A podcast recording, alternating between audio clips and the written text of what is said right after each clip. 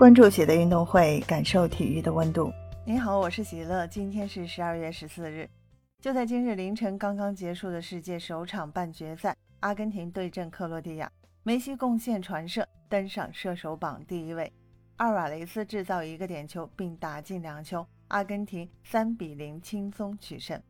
八年后再次打进世界杯决赛，对手将是法国与摩洛哥之间的胜者。开场后，两队都不敢贸然进攻。第十五分钟，角球的二次进攻，洛弗伦插上头球顶高，完成全场第一次射门。第二十四分钟，恩佐一脚远射被扑出。第三十分钟，佩里西奇左路突破，他在内切后一脚搓射，稍稍打高了。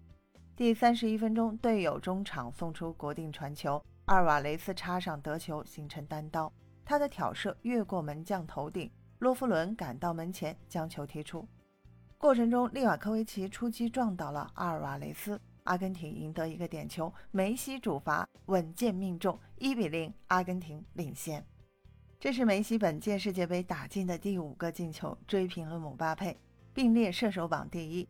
同时，梅西的世界杯进球总数增至十一球，超越了拜仁的球星穆勒，成为现役球员中进球最多的球员。同时，梅西超越战神巴蒂。成为阿根廷队史在世界杯比赛中进球最多的球员，这一球创下了两大神级纪录。第三十九分钟，阿尔瓦雷斯长途奔袭，中路突入禁区，在两名防守球员的包夹下，轻巧射门得手，二比零，阿根廷两球领先，形势一片大好。阿尔瓦雷斯此前打替补，他用表现取代了老塔罗的主力位置。第四十二分钟。阿尔瓦雷斯一次头球被扑出，也很有威胁。半场结束，阿根廷二比零暂时领先，射门次数是五杠四。一边再战，第四十九分钟，佩特科维奇上场换下碧罗，克罗地亚这是要强攻了。第五十五分钟，反击的机会，阿尔瓦雷斯左路拿球后做球，中路跟进的恩佐脚下不太利索，错失良机。第五十七分钟，梅西和阿尔瓦雷斯之间的配合。前者在禁区左侧小角度射门被扑出，比分差点再改写。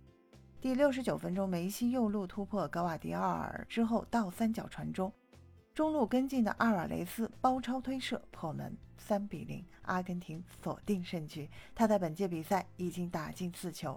第八十分钟，莫德里奇被换下，克罗地亚大势已去了。第八十三分钟，迪巴拉飘传到左路，麦卡利斯特凌空抽射，稍稍打偏。一分钟后，角球开出，洛夫伦甩头攻门，稍稍顶偏，最终阿根廷三比零完胜，率先进入决赛。克罗地亚将参加三到四名的争夺战。阿根廷在本届世界杯六场比赛中得球是四个点球，远远超过其他任何一支球队。再加上与荷兰的点球大战，可谓是一路点进决赛。虽然从点球本身角度来看，这些点球判罚并不存在严重的误判。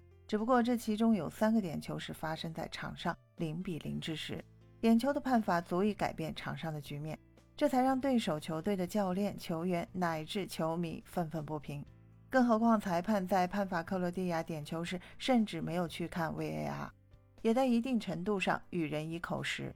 四天后，阿根廷将迎来本届世界杯决赛的终极大战，大家觉得那场比赛阿根廷会再次得到点球吗？分享体坛热点，感受体育魅力。